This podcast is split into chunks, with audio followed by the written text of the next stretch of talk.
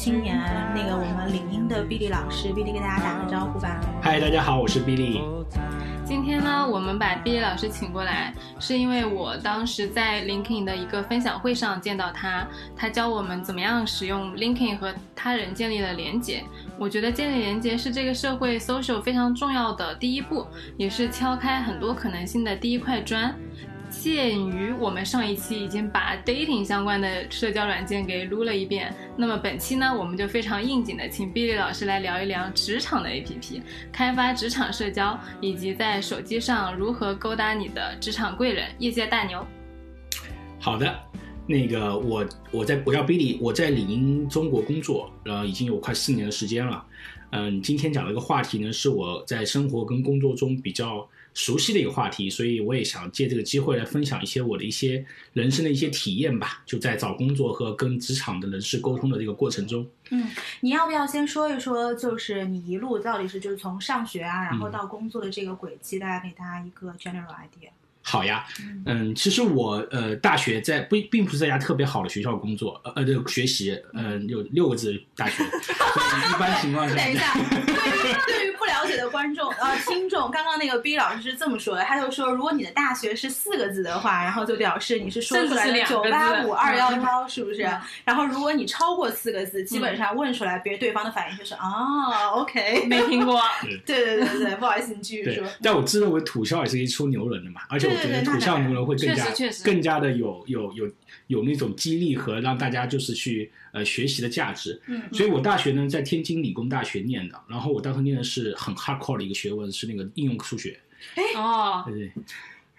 天哪，你看不到我们俩，对我们俩握了一个手。对，大家虽然可能看不出来，就是我本科也是应用数学的。我的天哪，你去学了应用数学。你不是在逗我吧？哎，我应用数学，我还有一个学数学的人不需要逻辑吗？OK，所以你可见的美国的大学有多好念。所以我在研究生时候就没有继续选择数学了。那个那个时候研究生的时候，因为当时特别想离家里远一点，然后呢，我当时申请了美国的那个 PhD，我当时吉拉伊托福都考了，也申请到了，是那个美国的叫乔治华盛顿大学的数学系。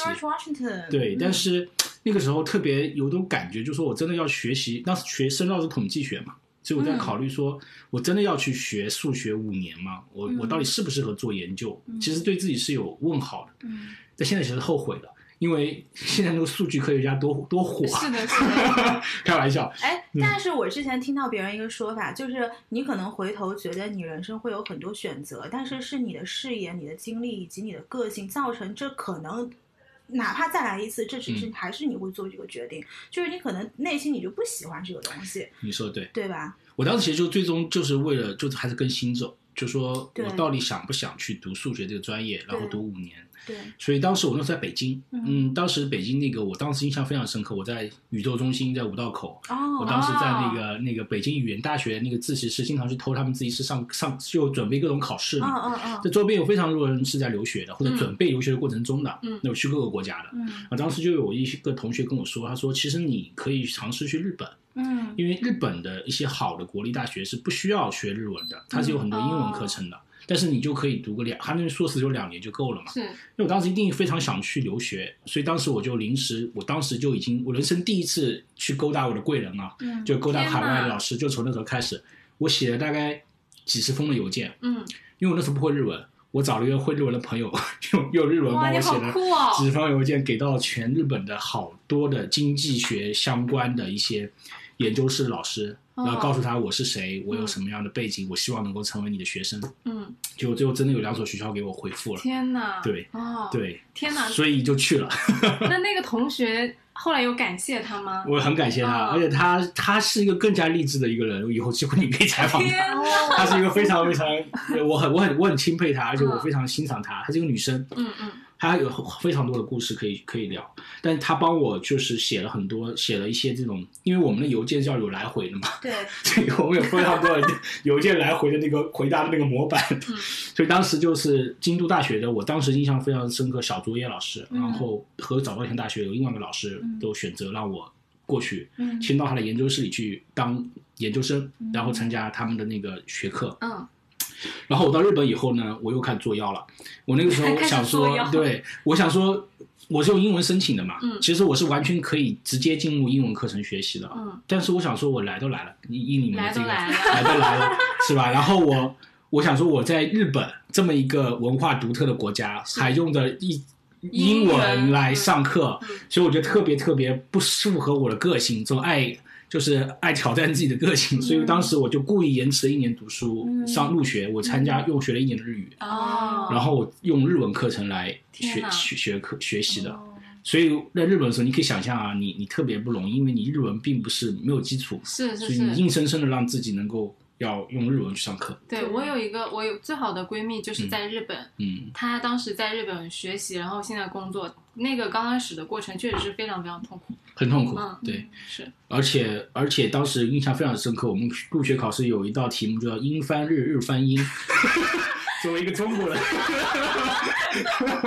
太不友好了太。不友好了。你让我想到一个很搞笑的事情，就是前段时间疫情不是那个《爱的迫降》，就是韩剧《爱的迫降》很火嘛。是，然后当时我有一个朋友，他去英国度假，嗯，然后他在家没事干，后来我就跟他说：“我说你看看《爱的迫降》呗。”他就打开了他们英国当地的频道，英文字幕，英韩文字幕看韩文电视。我说你看明白了吗？这真的是比较难。哎，那你觉得就是在日本上学有什么有特色的地方？就是跟国内或者是跟我们大家听到的在美国读书的这种呃授课方式不一样的？授课嗯。我觉得日本的学校老师，尤其是一些好的国立大学老师，他们是有真才实学的，嗯就他们可能名气没有国外那些英语系的国家的教授。那你是说谁的大学没有真才实学老师？因为我觉得，呃，我不不带有任何偏见啊，嗯因为我觉得就是有一些有现在出国留学的人越来越多了嘛，嗯有很多国家都已经把教育作为一个产业来运营。是是我相信就是好的国外大学也有参差不齐了，对对吧？但是我觉得日本的学校有个就特别好的学校，当然日本也有好一些不怎么好的学校。首先，我研究生的学校还是不错的，嗯所以我觉得当时就是整个课程设置，包括大老师对你的关注，包括他会给你找一些研究室的前辈带着你去、去学习这些课程。所以我觉得，我觉得这些还是日本很有特点的。嗯让我还有印象非常深刻的是，日本的那个他们日语叫做 sakuru，就是翻译成英文叫 circle，就是社团。嗯特别有意思，它就是一个日本的提前进入社会的准备。啊，因为在日本有个很有趣，要要展开说吗？展可以展可以开说可以说说吗嗯在日本很有趣的就是说，你的社团基本上会跟你的职业是有很大的关系的。嗯比如说日本那些传统日本企业或者是那些商社，日本很有名的商社嘛，嗯，他们招一些销售，通常喜欢从大学体育系体育系里面去选择这个为什么去体育系因为？体育系的学生他还有很强的执行力。他有点像，哦比如说你的棒球俱乐部，他有非常的上下级要求。他不会问为什什么，他就去对他会去做嗯他会去做，嗯他就是你的一个非常好的一个一个执行机械。嗯，所以这就是就是在日本这种学校，他是非常喜欢这种体育系的学生的。嗯那我在社团里面，你就会感受到日本的文化，嗯所以我是很努力让自己去接近他，因为一般过去读研究生不太会参加社团，对参加社团应该都是本科生做的事儿。对没错但我当时还是花了很长时间想去适应它，但是我后面发现还是不成功的，因为嗯还是没有办法让自己融入进去。但 anyway，我尝试过了，嗯嗯这是我觉得日本给我印象很深刻的这个事儿。嗯对，那你有没有觉得，就是在大学里面能够非常清楚的感受到日本的这种上下级啊，以及长辈啊、前辈的这种有的，有的？有的，这还是比较明显的，嗯就是对于这种前辈的尊重。就当然，现在日本也在变，嗯，它也有受到这种海外文化的影响，它人跟人之间的这种距离感也在缩缩近了。嗯但是我觉得，在我读书的那个时候，我还是明显感觉到跟国内的不同。嗯，怎么说？尤其比如说，你比你早一年进入这个，我们那时候还打工嘛，对，比如比你早一年进入的这些打工人，就是你的前辈，对他们就会就你要跟着他们的事儿去做，哪怕年纪比较大，对他还是你的前辈。对，就这种这种文化还是很很感受到的。嗯。这也就是为什么你在日本工作，你如果在那儿工作，你会觉得蛮憋屈的，嗯，因为日本人只要拿他跟对日本人同样标准来对待外国人，你就会觉得很累，对，嗯，对不对？更不要说他，他们其实没有说歧视你，对，他只是说拿你跟日本人的标准一样，你就很累。对，当日本人把你当做外国人的时候，你是轻松的，是。所以他会尊重你，你会觉得日本的服务很好，他很有礼貌。嗯。所以我是一个 inside and out 的感觉。我现在再来看日本，我会很理性的看这个国家的很多行为。嗯所以，所以我我我我觉得在日本的这种嗯学习工作经历呢，会让你更加的有一个多一重的视角去看一个问题嗯，啊，可能还是有一些有趣的地方，而且你多学了一个语言跟文化嘛。对。对就是我对日本其实不是特别了解，但嗯是呃，有两件事情是我朋友跟我说的，我觉得可也许是可以是这个国家的一个缩影。第一个就是她，我有一个很好的朋友，她老公是律师，嗯然后他们家是住在东京附近的那种小郊区，嗯他就说他们家刚刚搬进那个小别墅的时候，邻里关系都能够感受到这种前辈跟长辈。就比如说你是先住进这个区域的，嗯那么我就应该上门怎么样去。去讨好你，用我们的话说，可能有一点讨好的意思，嗯去讨好你，嗯这是一个事情，所以我才会问你刚刚那个问题。嗯然后还有一个事情，是我纽约有一个朋友，他是黑石集团的，嗯然后他是去东京借调，嗯然后他就跟我讲到一个现象，我觉得很有意思，说。呃，如果你在开会的时候睡着了，嗯那么说明你是一个非常好的员工。嗯 如果你 就是是属于醒着的状态，说明你工作不饱和。天呐，，对，当然是一个白人老外跟我讲的，所以我也不知道这个真实度到底有多少。因为你说你之前好像在日本还是在那个某一家银行实习过，嗯还是工作过半年，你有看到这样的？这一点呢，我没有完全感同身受，原因是那家公司是家外企，嗯所以它其实也是跟日本本土的企业文化是非常不一样的。嗯，因为那时候里面的人很多人都是就是也是日日裔的美国人，或者是哦就是那种双、双语的中国人，就是。嗯所以他们的这种给我的这种感觉，还是跟你传统，比如说像什么东芝啊、日立啊这种公司里面工作的这种相相当于日本的国企吧，像这些企业的话，那就会非常不一样。但是我在打工的时候，确实有非常明显，就是一些比你年轻、年纪轻的前辈，他会教训你，是是，他真的会教训你。遇到好的，他会请你吃饭，他很他会关心你；那遇到那种比较挑剔，他会教训你。但总的来说，我觉得日本这个社会还是还是就是，就你当你真正在这个社会生存下来以后，你就感觉它是有它的一些都有道理的。都是有一背后些逻辑，都是有逻辑可循的对当你。当你能真正把自己就当做一个日本人一样去融入的时候，其实你也就适应了，嗯，你也就适应了。嗯其实对。那是什么后来呃嗯让你决定回国的呢？我在日本的时候认识了一个呃，我的同研究室认识了一个朋友，嗯他是一个法国人。然后呢，我们两个人算是同是天涯沦落人吧。然后两个人就特别聊得来，然后就成为了很好的朋友。当时我跟他就回国创业了。嗯就那个时候，就是就像就像你说的，你是兴趣吗？不是兴趣。但我那时候就觉得想要想的变得有变得有钱，我要当老板，我要创业，我要成功，你就会被周边很多的这种气氛影响到。所以当时就觉得说，我们就趁现在就要去创业啊。呃，尤其是在一四一五年，好像有国内有一个创业的潮流，你是在那一波的时候回国的。嗯，还要早一点，我是一三呃，算一下，一二一三的时候，哦对对，早一点。然后那个时候，他负责法国的那边的红酒，我们当时做红酒线上的一个生意。哦对他负责货源，哦我负责在，就他也那时候也在上海跟我一起，嗯，但是他远程那边会有一些法国资源，我那边负责请供应商搭建网站、运营，哦，然后做市场调查，嗯。然后定位自己的一个产品，嗯，所以当时做了这样，但是我们当时呢没有拿到融资，哦。所以我们当时把事情想简单了，对。就是就是里面还有很多故事啊，包括我有合伙人号称自己家里面有多好的一个这个政府关系，结果零一二年的时候不是习习大大有八项政策嘛，嗯对对对那时候对这个政府消费啊，对这个东西影响非常大。再加上他也不是特别靠谱的人，就他是属于那种 早年在中国的老爸那一代收割了一些韭菜的，哦然后很早就移民到国外去的这种 OK 对，哦，所以你回来不是一开始就在领英工作，对。是要先创业了一波，对。然后呃创业完了之后就去对领英了吗？呃，还没有。我创业完的时候，大概是一三年的年底，我大概做了一年左右，嗯一年多吧。嗯然后当时因为线上的生意，就是线上搭，发现你就是网站搭建起来已经花了不少钱了。嗯然后你再要做宣传的话，其实当时还是很很外国的这种想法，就用那种邮件 EDM 在那里做宣传，哦其实效果在国内非常不好。对，非常不好对，然后你也没有额外的费用再去做推广，所以当时我们就把这个公司卖给了当时的一个经销商，嗯呃，现在也是我很好的朋友，非常感谢他。哇，对，然后他，然后我就去自己找工作，嗯，然后第对，哦，不好意思，插一句，就是所以这个卖给经销商之后，现在这个项目还存活着吗？嗯，他以他的方式在做，嗯，，对，但是可能跟之前的不并不完全一样了，嗯，对所以就就当时就面临一个，就就可能从那个时候开始，我真正开始进入职场，嗯，哦，就是要进入职场了，就是我那个时候就属于你很尴尬啊、你已经不是应届毕业生了，嗯，是，嗯。你在海外也没有工作过，嗯嗯。所以当时我求职的时候就遇到一个特别特别大的困难，而那时候领英呢还没有进中国，哦一三年还没有进中国，那我那时候其实已经有领英账号了，但是还不知道该怎么用它。嗯。就当时我第一份工作的时候，并没有通过社交网站去找的。我当时印象非常深刻，又使出我的老老老一套。首先，我朋友会介绍我去一些朋友去推荐一些，但我自己也很非常的这个积极啊。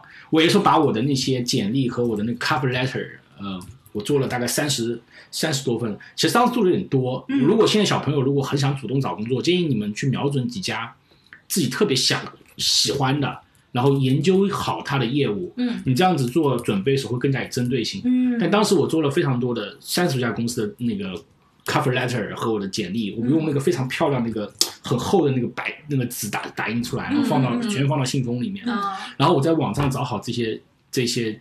当时我找全是金融和那个咨询公司，嗯就是全程战略咨询啊之类的，嗯然后找到他们的合伙人，然后地址，因为我知道你写邮件给人家，人家可能不会回你，嗯，所以我就用快递的方式，把我的所有的把我的这些简历用快递从全国寄给他们，结果后面真有人回了，嗯而且越是那种国外的，他反正很 open，、嗯我印象很深刻，有家公司跟我谈了很久。他家公司已经在现在不在中国市场已经不怎么做了。他是一家做供应链咨询的一家、哦德国的一家咨询公司。OK，后面发现就是那公司，反正谈到后面也不不了了之，具体原因我就不说了啊。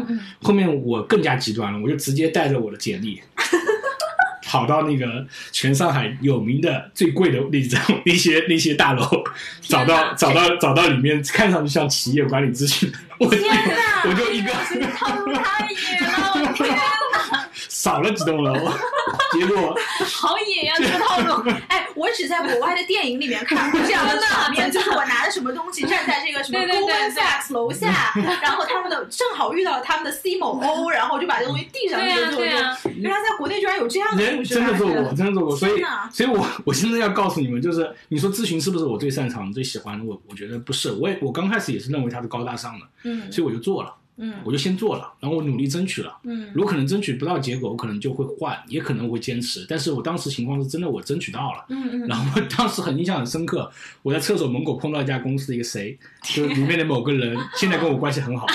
他说：“哎，我们刚好要招人，有个人送上来了。”然后他就把我的简历转给他的老那个公司的老板，嗯，那老板当天就给我安排了一场面试，天哪哦然后这家公司很快给我 offer，然后我就没有再去找这家公司。哦那这家公司一直做了两年半，两年半多吧。嗯哇，那我对你这段经历其实更感兴趣。哎你觉得是什么？就是你在这个过程中是失败比较多，还是成功比较多？当然是失败比较多。那你心态会不好吗？还是你个人心态比较？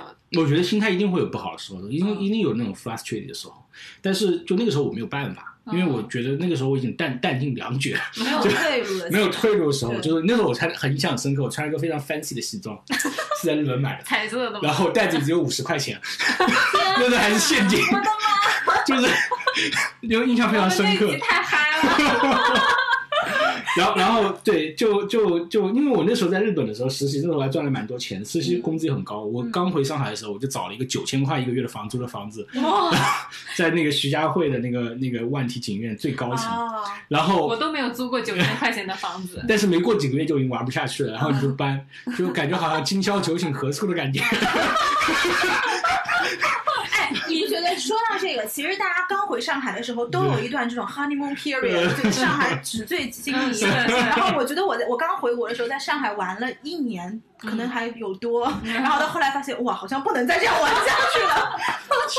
也 是这种 honeymoon period，某所以对一天突然梦醒。所以必须要感谢当时第一家公司老板。所以虽然那家那家公司的这个做的事儿其实并不是我最喜欢的，因为你前面提到的问题，对，你到底应该选择喜欢呢，还是说选择什么？就是我觉得这是一个过程啊，你再慢慢找自己最舒服的、最适合自己的岗位。对，嗯所以从那家公司离开到领英，这就是一个我真正就是以前我是没有做过 sales 的。嗯当然是你做创业的时候，你一直都要都要 sell，对吧？对但我没有做一个 purely con quota 的 sales。嗯。那么但是你做的所有的事情，让我觉得你是很会 sell yourself。其实我都在卖我自己，对的不对？对，其实我其实刚刚。就想问你，为你觉得就是在你这么多次的销售你自己的过程中，是什么东西打动了别人？是你的过往经历？我觉得，我觉得你像我的过往经历，其实跟我的工作一点都不搭嘎。对，所以我就很好奇。我觉得好的雇主哦，当你这份工作对于专业性要求没有那么高的时候，其实它其实更重要的是你的 motivation。如果我是一个雇主的话，我觉得你的硬件条件、你的软实力和 motivation，当这份工作它并不是一个专业性极高。举个例子啊，嗯你是要做这种律师，这种 AI 律师，或者你是这种 data scientist，或者你是医生，对，大多数工作如果是跟人打交道的，或者是做一些简单的项目，其实我觉得与其是你的背景跟经历，还不如是你的 motivation，嗯。知道你能不能做好这份工作很重要的一个因素。嗯。哦，就越越年轻的时候，我我越往前，就是职业生涯初期的时候，我觉得最重要的是你有没有能够展现出一种你很 ego 想把这份工作做好的那种态度，对对对，那个是很打动人的。pa- passion 的那种感觉。对对对，就像我举个举个 讲开了，就年轻时候你追女生怎么靠什么？你又没钱，你又没有什么东西都没有，你靠的是那股原生态的荷尔蒙，对吧？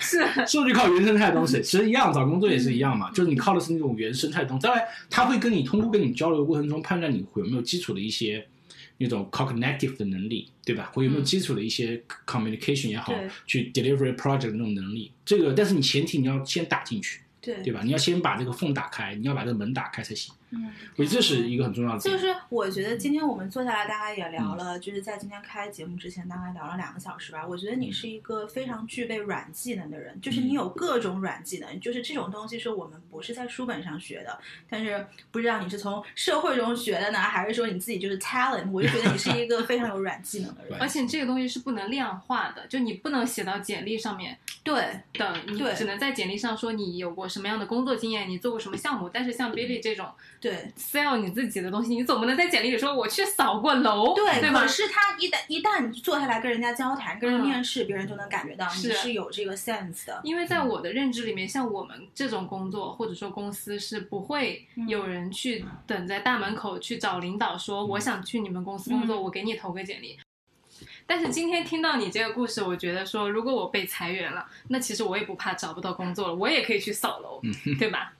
我觉得，我觉得这样，就是现在刚好讲这个点嘛，我就觉得现在在疫情下，很多学生找工作也好，嗯换工作也好，可能都不是很容易。对，我觉得扫楼只是说一个手段了，我觉得更重要的是你要积极的去经营你的职业生涯，就不要被动的 等等待别人来找你。我觉得这很重要，就是你给大家看的是一个 attitude，而不是这个方式没。错。这个其实跟我们上期讲撩小哥哥是一样的，就不管做什么事情，我觉得都一样，嗯。就是你得先去选择你自己想要的东西，对然后你主动去接近他，不管是你心仪的对象，还是你心仪的工作和老板，都是一样是。的。我觉得我们觉得中国现在都有十四亿人吧，我觉得真正就是你有资源的一定有，嗯，就比如说你从上海这么多外地人也好，本地人也好，你进来上海工作，一定会有些人是自带资源的，对，你可能不需要去做这样的事儿，嗯，但是我觉得大多数的人可能还是没有资源的居多。嗯那这种情况下你怎么办呢？或者说你在上海有资源，你在别的地方可能就没有资源，那你的人生环境不可能永远都保持一定的变化，呃不不变不变，对吧？对，没错。所以我觉得这是个他这是一个找工作我很我很建议的，其实求职的过程中的同学们，或者是想换工作的同学们，永远保持一个强大的、开放的内心。这样子，我觉得首先要这样子，你才有机会能够说找到更好的、更适合自己的工作。嗯，那我特别想问一下，嗯就是带我们有一些可能还在学校里面的这个呃听众问，就比如说我们找了第一份工作，你觉得年轻人应该是考虑，比如说我想要，这是我喜不喜欢，或者我的薪酬怎么样，嗯我的上升空间怎么样，还是说我去追求一个外企所谓的 work life balance？就是你觉得应该怎么去排序？如果你问我，而且前提条件有两个前提条件，一个是年轻人找第一份工作，对或或者第一一两份工作吧。对，我我如果你问我，我永远不会把 work life balance 放在第一位我。也是，嗯对，因为我觉得年轻的时候应该还是先去寻找自己最想要的，嗯呃，就是或者是自己不管这个想要的这个因素是因为你周边人促成的，还是说你在家庭就是就是外通过书本或通过实际经验得到的，嗯，都可以。就像我第一份工作，我去咨询公司，它就是因为我觉得高大上，对这也是一个我我也是好的，也是好的褒义词吧。高对高我想去高大上的地方工作，对吧？嗯嗯那这工作可能并不一定百分之百适合你，嗯但起码我是跟着自己内心，我是想去高大上的地方工作。对，但我最怕就是被家人或朋友说，哎，你要找一份稳定的工作，然后你就去了。嗯去了以后，你如果有能力改变还还可以，如果你改变不了，到时候你可能会把这种东西释放给你的家人跟朋友，是。就是是你让我去选的，我就做了，我就不希望大家互相在埋怨，就嗯成年人要做自己的成熟的决定，嗯对，那我再接着问一个问题，就是因为你说到这个，比如说你 follow your heart，我找到一个高大上的这个公司，但是你知道很多高大上的公司，它其实都是大企业。嗯。那么你在大企业里面，你的上升空间相对来说会小一些，也就是说你在 follow your heart 的时候嗯。是牺牲掉了一部分的嗯。这个上升空间的。那你觉得这个是值得的吗？我觉得是这样子啊，就是上升空间这个东西呢，就是首先大企业也有上升渠道，嗯，当然，首先它并不是没有上升渠道，但是根据个人情况，当你觉得你在这家公司你没有可以再去突破的嗯。点的时候，说明可能你跟他的缘分就到了。嗯，你就需要再去寻找一家你可能觉得可以让自己更加成长、让自己更加丰富的一个公司。可能在大多数的现在的民营企业或者外企是这样子的、嗯啊，跟国企和央企的这种体系可能不太一样。对所以这个并不适用于所有人。嗯，但是我觉得就是现在的这种工作体制下，我觉得你很难说在一家公司一直待到待一辈子。没错，但你就永远要去 prepare 你自己，去成为一个更好的你。你要寻找更好的一个机会跟平台，没错，这个是个动态的状况。嗯你刚刚问那个 Billy 说找工作如何排序的时候，嗯。我其实就知道他肯定会讲说不会考虑 work life balance。对，因为你听他前面的故事，其实他就是一个不断的去很很热情的去追求自己嗯。想要的东西的那种人，他绝对不是那种嗯。我很慢悠悠的，或者说我要一边工作然后一边去看看点别的。嗯。我觉得他整个人的人生轨迹就是不断的去在追寻，他特别知道嗯自己想要什么东西。就是我觉得可能身边很多，比如说你刚刚说到的被家里面安排去做某样工作的人，可能他们其实心里不知道自己想要什么。嗯，包括我在很早的一段时间，我学法律都是我爸给我的建议，就他觉得法律这个行业很好，嗯所以你要去学法律。当然，我自己也觉得我确实也比较嗯擅长这个东西。你让我去学数学，我肯定搞不定。嗯但是可能很大也不一定，看看我。谢 谢谢谢，呃，就是很很多人是在不断的去找找寻自我和探寻自我的一个路上的。他可能刚开始并不知道他自己想要什么，像你，我觉得是可能有一点天赋或者说特色，就是你很早的时候就知道你想要什么东西，然后我你愿意去追寻。我觉得这也是一个动态的过程，就是你一开始被安排，那你就你不知道，好了，你被安排，那你更加不知道。嗯你第一步你 follow your heart，你会越走越知道自己要什么。但是其实很多人是刚开始被安排，然后突然他就觉醒了。嗯就像那个毛姆的《月亮与六便士》里面嗯那个人，他刚开始在一个非常好的单位，很稳定的上班，有妻子，家庭非常美满。突然有一天，他就被命运和梦想击中了，嗯他就放弃了所有的东西，去一个荒岛上画画，然后老死在那个荒岛上面了。嗯，这是一个就是现代人看来就是很很魔幻的一个故事，对。但是我很喜欢他，因为我觉得他就是其实是一个很极端的例子，反映了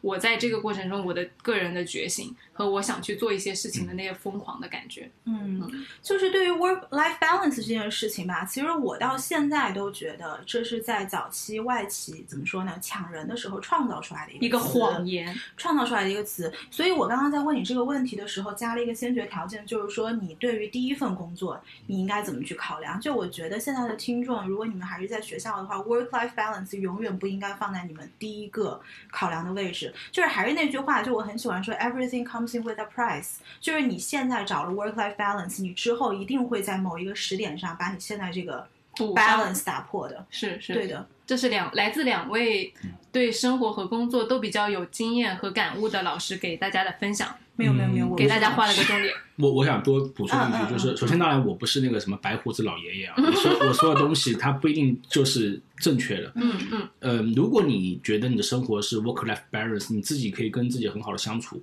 内心平和的相处，很 OK 很 OK 的。嗯就我们这种所经历的人生，并不是每一个人都需要去经历的。嗯但我觉得有一点，在职场上，你一定要有一颗非常强大的内心。嗯就是我觉得人生一旦进入到职场这个赛道以后，我讲赛道是其实就是赛道，赛道以后可能更多看的是你有没有内心去面对一些突如其来或者是可能的困难。嗯遇到这种问题的时候，你有没有会不会容易被打倒？嗯嗯，我觉得这个是职场很重要的一个能力，嗯，不管是在职场也好，在以前的国营单位也好，突然间比如要下岗了，嗯突然间我体制改革了，你有没有那种能力重新站起来去迎接这个未来新的这种不不确定不确定的东西，这个是我觉得是决定你说你在职场上能够走多远、走多开不开心一个很重要的能力。嗯，有一些就是你内心但但凡能够自我相处，可能一辈子他的都没有变化，可以的，没有问题，他满足就 OK 了。但是万一突然间有一天你的周边的情况发生了变化，你能不能去适应？扛得住，能不能在这个其中游刃有余？对，游刃有余。那这些东西是我觉得是那些在不同的阶段职场是都应该考虑的，因为又又很应景。现在疫情情况下，是非常多的行业都可能会出现变化，会裁人，会洗牌，会洗牌。是，那你不可能一份好工作，你可能永远都这样子，怎么办？那你有没有像我前面说的这种 proactive 去寻找新机会的这种能力和这种？不怕困难这种精神，嗯，我这可能是需要大家去思考一下的。嗯，我觉得这个就是我之前有个朋友讲的，就是我们这代年轻人会非常的焦虑，因为我们就一直被在告知我们生活在一个有很多不确定性、充满着礁石的和风险的一个状态里面，我们要不断的去增强自己的抗风险能力，我们要学很多很多的东西，所以才会有了什么知识付费呀，现在这么这么多的信息过载和。每天很忙的样子，就是因为像你刚刚说的，我一直都被告知我需要增强我自己的抗风险能力。万一我明天下岗了，我能不能找到工作？所以你刚刚讲的那故事，我第一反应就哦，那我也不怕我以后找不到工作。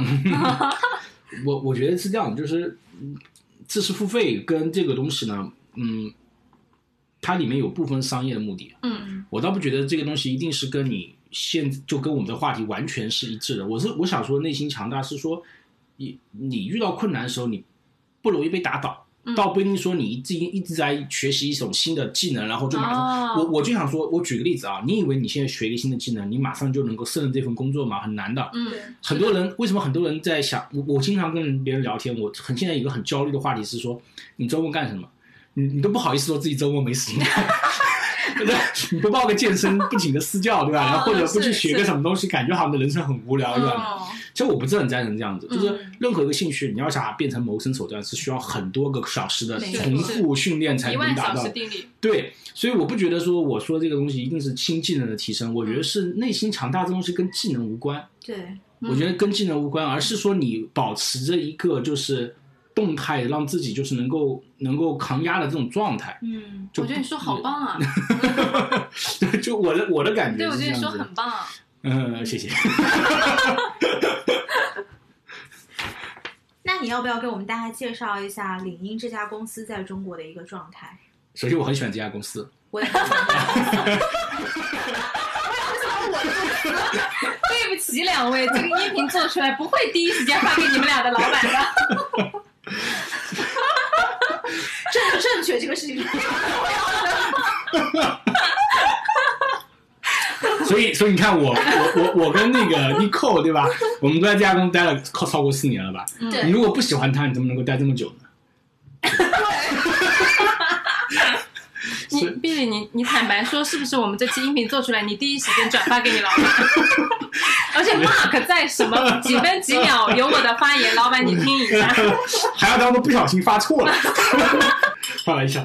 就就我给你们讲个很有趣的故事。当时我从上一家公司转到领英来，其实是我又是我主动在领英上找啊。就我在上一家公司的时候呢，经常会用领英，嗯，然后呢，我那时候特别想。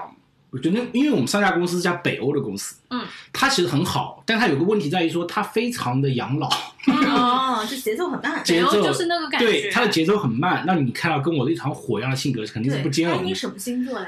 白羊，错了，嗯，你们肯定想不到的，射手，对，处女座的，对，anyway，所以其实星座也没那么准，对不对？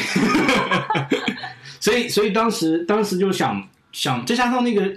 那个那时候状态就是我觉得特别想往外去找到跟这种搞定一样事儿，所以其实 result driven 的工作其实蛮适合我的。那当时刚好我看李莹当时进中国没多久，他在招聘大量的这种跟 sales 相关的工作。嗯。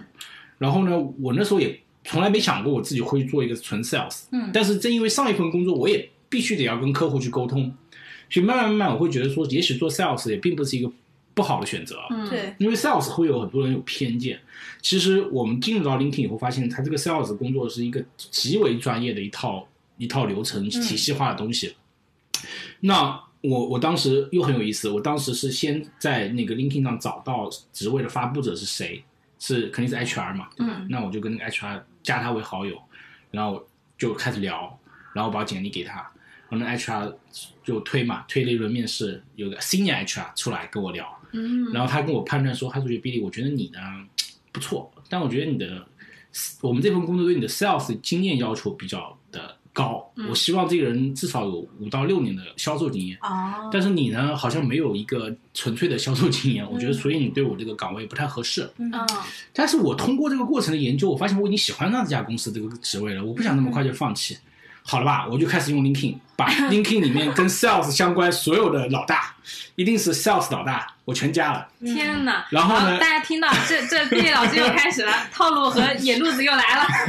这不是野路，这就你你这就是 LinkedIn 的工作功能，就是你在上面可以找到这家公司里面非常多的人嘛，嗯然后你看他的背景嘛，然后你就找那些你个人感觉可能气场比较合的，嗯，然后就当时找到我之前前老板，嗯怎么样才能从 LinkedIn 的 profile 里面看到这个人跟你气场比较？这是有一套很真有一套逻辑的。哦，他们去看你的 profile，可以基本研究出这个人的性格是怎么样。天哪！是吗？只要你的 profile 够完整，哦，你你的还好我的不太完整。你参加过什么 group，你关注谁，是是你之前在哪家公司工作你中间跳到哪家公司，哦，这都表示你在那个阶段你做的选择是有哦有肯定有原因的嘛。这个就有点像中国的朋友圈，你要看这个人朋友圈，基本上也能看出这个人什么风格。哎，这个东西你们后台是有大数据在跟踪，还是说你们也是人为的这种行行为？没有，就是你我就是研究你的档案。自己看哦自己看就是研究你档案，比如说我之前那个老板，他就在新加坡工作过，在香港也工作过，嗯然后又来就去中国。我觉得这个人是非常 open minded，对，在我看他可能是一个非常嗯。open minded 的人，对不对？是。是所以我这种就可能愿意回复你嘛，对，所以我就跟他联系上了，哦，然后我就跟他去去 pitch myself，天哪！然后然后然后我就就他就帮我跨过 HR 就安排了一轮面试，因为 HR 最终还是要卖给业务的 hiring manager 嘛，没错，然后经过了重重的面试，然后然后他就后面也就录用我了。嗯。但是他后面几年以后，他跟我说，他当时录用我其实蛮蛮蛮犹豫的，嗯。因嗯，为我确实没有销售经验。对，然后那个工作是需要有抗压性的、啊，然后需要有这种嗯有一定的这种沉淀嗯嗯啊，，因为你要跟客户很 senior 的一些人去沟通。没错，但 anyway，我觉得他说这是一个最后证明这是一个正确选择。嗯，那那靠什么呢？他也不认识我，那可能还是靠我的 motivation 和你所展现出来的这些东西，让他觉得你。觉得，因为也不是说强吧，我觉得很多人没试过，真的试过以后发现可能也没有那么难。嗯我我觉得是这样子啊，对，所以我就进入 LinkedIn，然后一直工作到现在。嗯而在过程中，我得到了非常多的成长，我也了解了一家在硅谷的互联网公司怎么运作的。嗯，哎，LinkedIn 是不是在湾区被称为什么四小龙之一？Flag，对，嗯曾经没有被微软收购之前，我们是湾区？四家呃 Flag，Facebook、LinkedIn、，Amazon。Amazon、还有那个 Google，Google 对、嗯 Flag，所以它有湾区这些互联网公司所具备的一切优点，很好的人文关怀，很好的工作的 culture，、嗯对吧？然后呢，呃，相对有竞争力的薪水、薪资，对吧？嗯呃，帮 LinkedIn 招人现在，看出你的野心了。所以所以是，所以我觉得这是一个有趣的一个一个事，所以我正是就算我第一次触网吧，嗯。就从传统行业转到了互联网，嗯。所以就就就我觉得 so far，我觉得就还是蛮适应在这个领域里的工作情况，对。嗯，哎，我们这期真的录的太欢乐了，前面的故事 Billy 说的全都是我之前在做准备的时候嗯。完全没有想到的，嗯跟我们的提纲写的完全不一样，最后带出来的事儿可真是太惊，喜了，多的嗯是你不知道的 事儿。所以我们接下来要讲一个可能很多人也不知道的事儿，就是领英除了在职场上面可以让你认识更多的人之外，还可以作为相亲和约会的用处。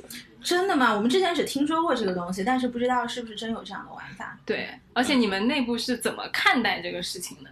就是自己做一个职场 APP，结果被别人拿来，就是因为我觉得，我觉得是这样的，就因为它是一个社交平台嘛，嗯就你没有办法去控制说用户用它来干什么。嗯，那它整个调性呢是比较偏职场的。嗯但我觉得，首先我觉得相亲也好，约会也好，并不是一个不好的事儿，对吧？嗯首先，这个是一个很正常的需求，对不对？那刚好李英它上面可能因为它的这个候选人的档案、会员档案都比较丰富，嗯，其实它是一个相对来说真实性，这也是反映了领英的真实性嘛，它是一个真实性很高的一个平台，嗯。所以有些人可能会觉得上面找到人会比较靠谱吧，嗯。所以可能，但是但成功率与否这个很不确定啊，我不知道他们到底最后会成功有成功与否。但是我想说，就是其实一个网站它最初的这个目的跟最终的一个创业公司，它是有时候会随着这个时代发展，它会发生变化。也是一个轮动的过程，也是一个对对，就是我我我好像是听说，听说我们创始人最初最初做领英之前，他就尝试做在美国做过相亲网站。哦，是吗？所以其实相亲网站的这个算法匹配跟你的这个社交网站其实都有异曲同工之妙。所以你在美国，你像在 Tinder 啊、Facebook 啊、嗯 LinkedIn 都有一些技术人员是流通的，哦，因为它的这个算法其实很像嘛。哦原来是这样。对，包括你的搜索，怎么找到一个合适候选人，跟你找，如果你换个目的，我想找一个 合适的相亲对象，啊是是有一些一些这个这个算法上异曲同工的地方。嗯但当然还是那句话，就是这个上帝把这个东西创造出来了，以至于让它成为撒旦还是成为这个这个天使，这个东西是不同人会有不同的用法。嗯对当然就是嗯，就是我觉得不建议大家频繁的把领英当做 相亲的目的，因为上面给给候选人的这个调性，它是偏职场，嗯，偏这种。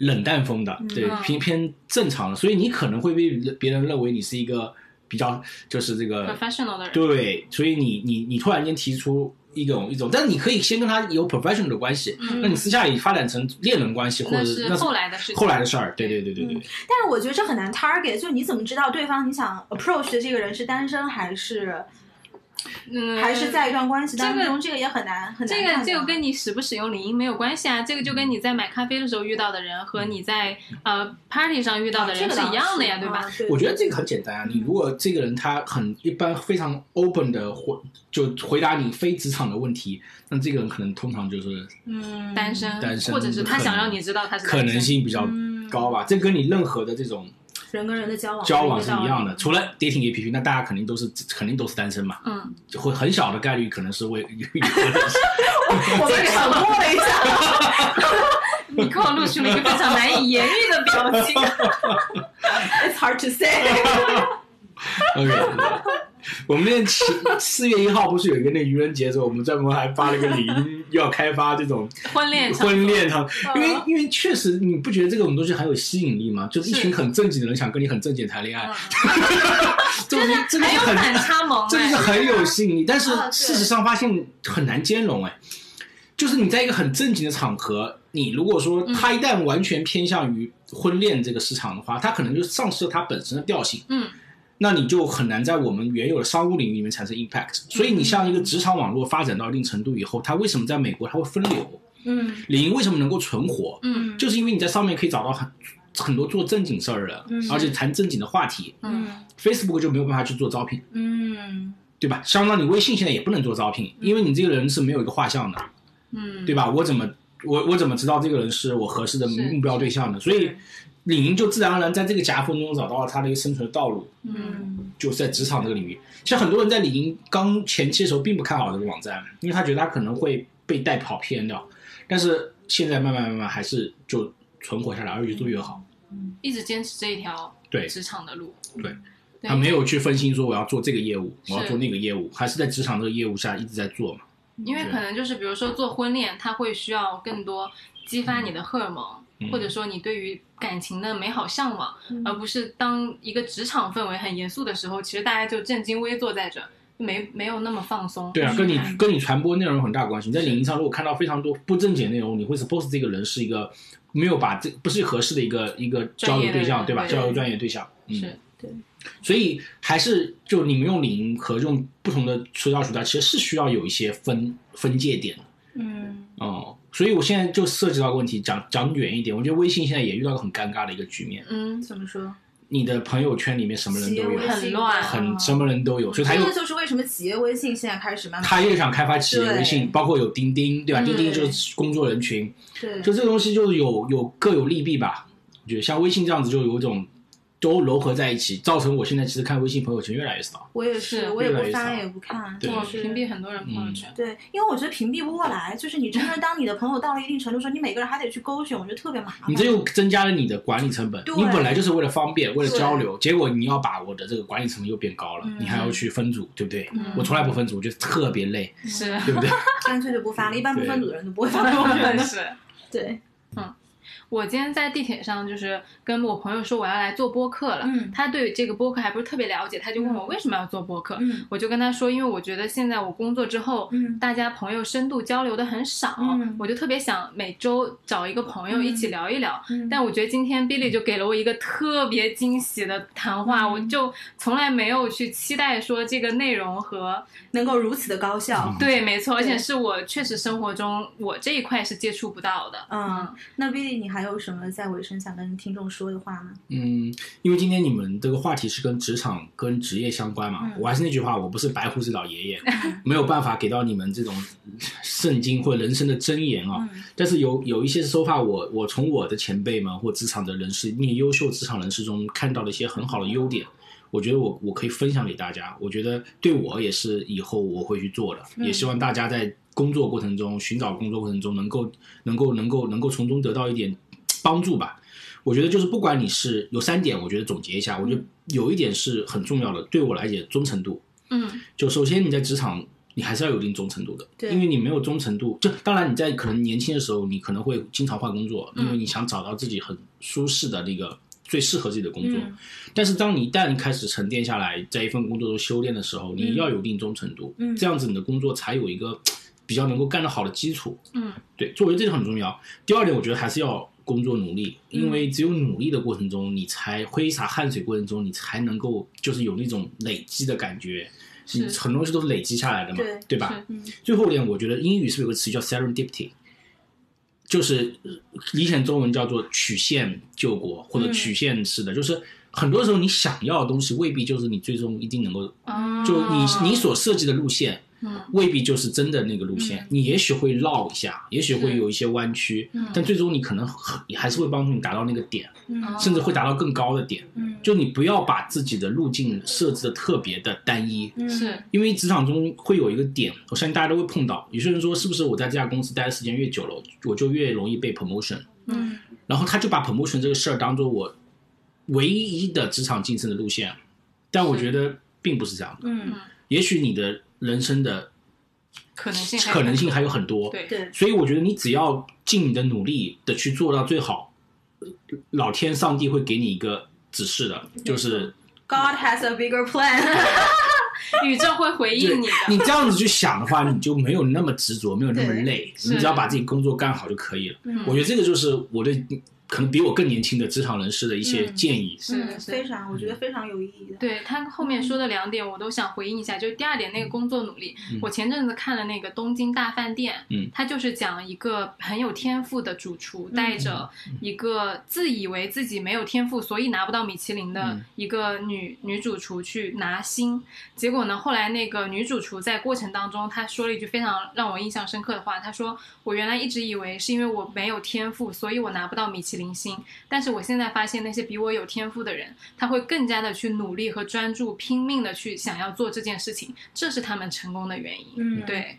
然后第二点就是关于那个曲线，我以前也看过一幅图，就大多数人以为的成功是这样的，嗯就是一个嗯有角度的一个直线，但其实是先有一个有角度直线，然后一团乱麻，跟那个毛线一样，嗯然后最终指向一个点。对，嗯确实是。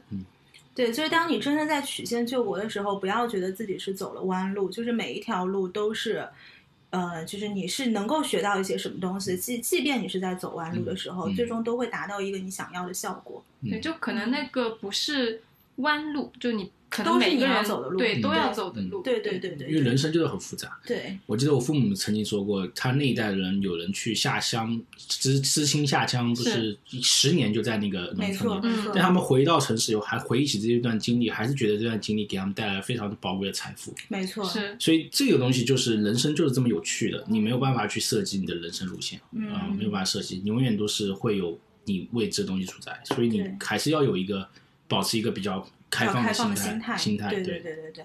那我们今天的这一期节目差不多就进入尾声了，嗯，然后我们也非常谢谢毕业老师今天来光临，来都来了，然后也欢迎下次再继续来玩。